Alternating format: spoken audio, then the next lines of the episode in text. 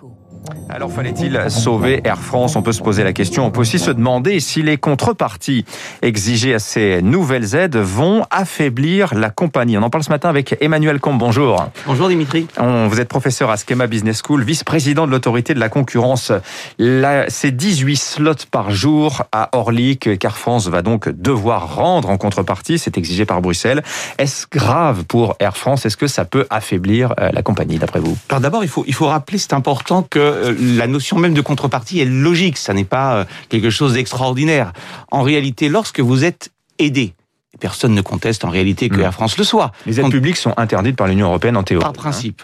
Durant la crise Covid, compte tenu des situations, de la situation exceptionnelle, elles ont été autorisées. Mais soyons bien d'accord, par définition, une entreprise, quelle qu'elle soit, qui est aidée a un avantage dans la concurrence sur les autres, puisque elle, elle a cette aide d'État. Il est donc tout à fait logique qu'en contrepartie, on accorde aux concurrents qui ne sont pas forcément aidés ou pas dans la même proportion des créneaux de décollage. Le créneau de décollage, c'est vraiment, je dirais, le sésame qui permet d'atterrir dans un aéroport. Donc ça n'a rien d'exceptionnel. La Commission l'a déjà fait, par exemple dans Lufthansa, mais également quand il y a des fusions-acquisitions, il est tout à fait normal de rendre des euh, slots. Donc ça, c'est pas quelque chose d'extraordinaire. De, Alors après, est-ce que, pour répondre à votre question, est-ce que ça va handicaper la France? On entend beaucoup cela, qui est de dire, mais c'est paradoxal. On l'aide d'un côté, et de l'autre, elle redonne des slots. Mais attendez, la concurrence, ça n'est pas l'ennemi de la compétitivité, pardon. Au contraire, au contraire, la concurrence, c'est quelque chose, c'est un aiguillon qui va permettre à Air France de se réformer.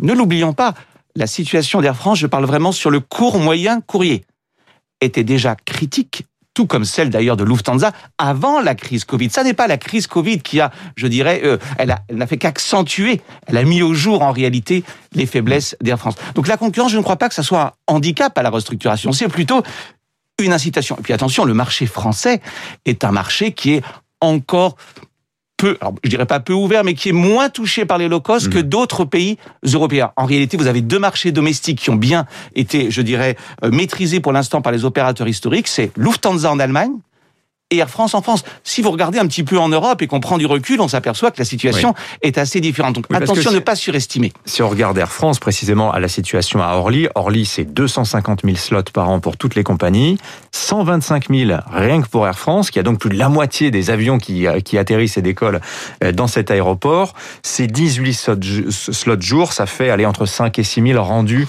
à la concurrence, c'est vraiment à la marge quand même. Ça hein. fait 6 000 slots sur 125 000 et 6 000 sur 250 000. Ça n'est pas la, révolution. Et de toute façon, c'était logique et, absolument nécessaire. N'oublions pas que sans slot, vous ne pouvez ni atterrir, ni décoller. De toute façon, vous aviez, vous aviez des contreparties à, à, donner. Mais je voudrais élargir le sujet. Ça, ce sont les contreparties de Bruxelles, si j'ose dire.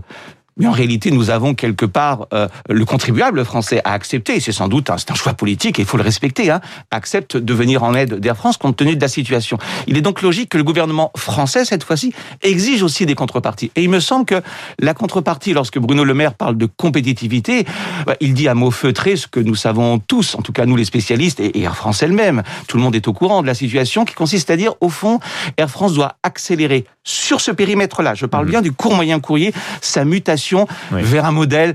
Alors le mot low cost fait peur à tout le monde, mais vers le seul modèle qui aujourd'hui a fait la preuve de sa rentabilité. Pour faire simple, Dimitri, vous avez trois types de compagnies en Europe. Les compagnies qu'on pourrait appeler ultra low cost, Wizz Air, Ryanair, elles transportent un passager sur un kilomètre à 3 centimes du kilomètre, avec des conditions sociales fort discutables. Vous avez un second modèle qui est, on va l'appeler le middle cost, EasyJet, Vueling, Transavia, qui produit à peu près à 6 centimes, c'est-à-dire deux fois plus cher, notamment parce qu'il respecte le droit du travail du pays. Et puis vous avez les opérateurs historiques qui sont à 10 centimes.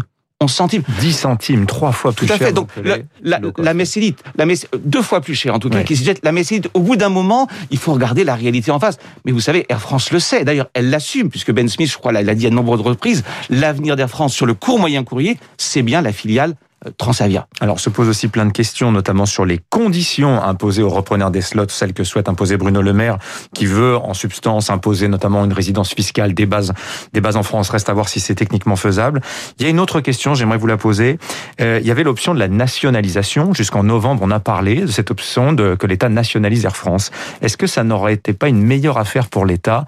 Euh, Air France, ça vaut 2 milliards d'euros en bourse actuellement. Là, on injecte 4 milliards. Est-ce que c'était pas moins cher et plus avantageux avantageux pour Air France d'être provisoirement nationalisé. Oui, mais ça aurait été peut-être difficile euh, au regard des règles, européennes et ça aurait peut-être été plus compliqué à faire accepter socialement. Enfin, en tout cas, par les Français. N'oublions pas que l'État qui rentre au capital d'Air France à hauteur, je crois, de 29,5%, ça revient à dire que le contribuable français accepte en réalité que une partie de ces impôts finance le sauvetage d'une entreprise, d'une entreprise euh, qui évolue dans un secteur concurrentiel. Ça, va, ça, ça, ne coule pas de source. Bon, il y a aussi le partenariat avec KLM. Tout aussi, à fait. Je suis hein. pas en train de dire qu'il ne fallait pas faire cela. Je dis simplement, à partir du moment où l'État injecte de l'argent, c'est de l'argent euh, public. Ça m'aurait semblé assez compliqué de justifier que l'État prenait le contrôle total. Qui plus est, la prise de contrôle ne pourrait être que temporaire. Nous sommes dans un secteur a priori concurrentiel. Il n'y a pas de raison impérieuse, raison régalienne qui puisse justifier qu'une compagnie soit à majorité publique. L'éclairage sur euh, la dimension concurrentielle des aides apportées à Air France d'Emmanuel Combe. Merci d'être venu nous voir, vice-président de l'autorité de la concurrence, professeur à la Schema Business School. Merci à vous, Emmanuel. Merci Dimitri. Il est 6h40, 54, pardonnez-moi, dans un instant, 3 minutes pour la...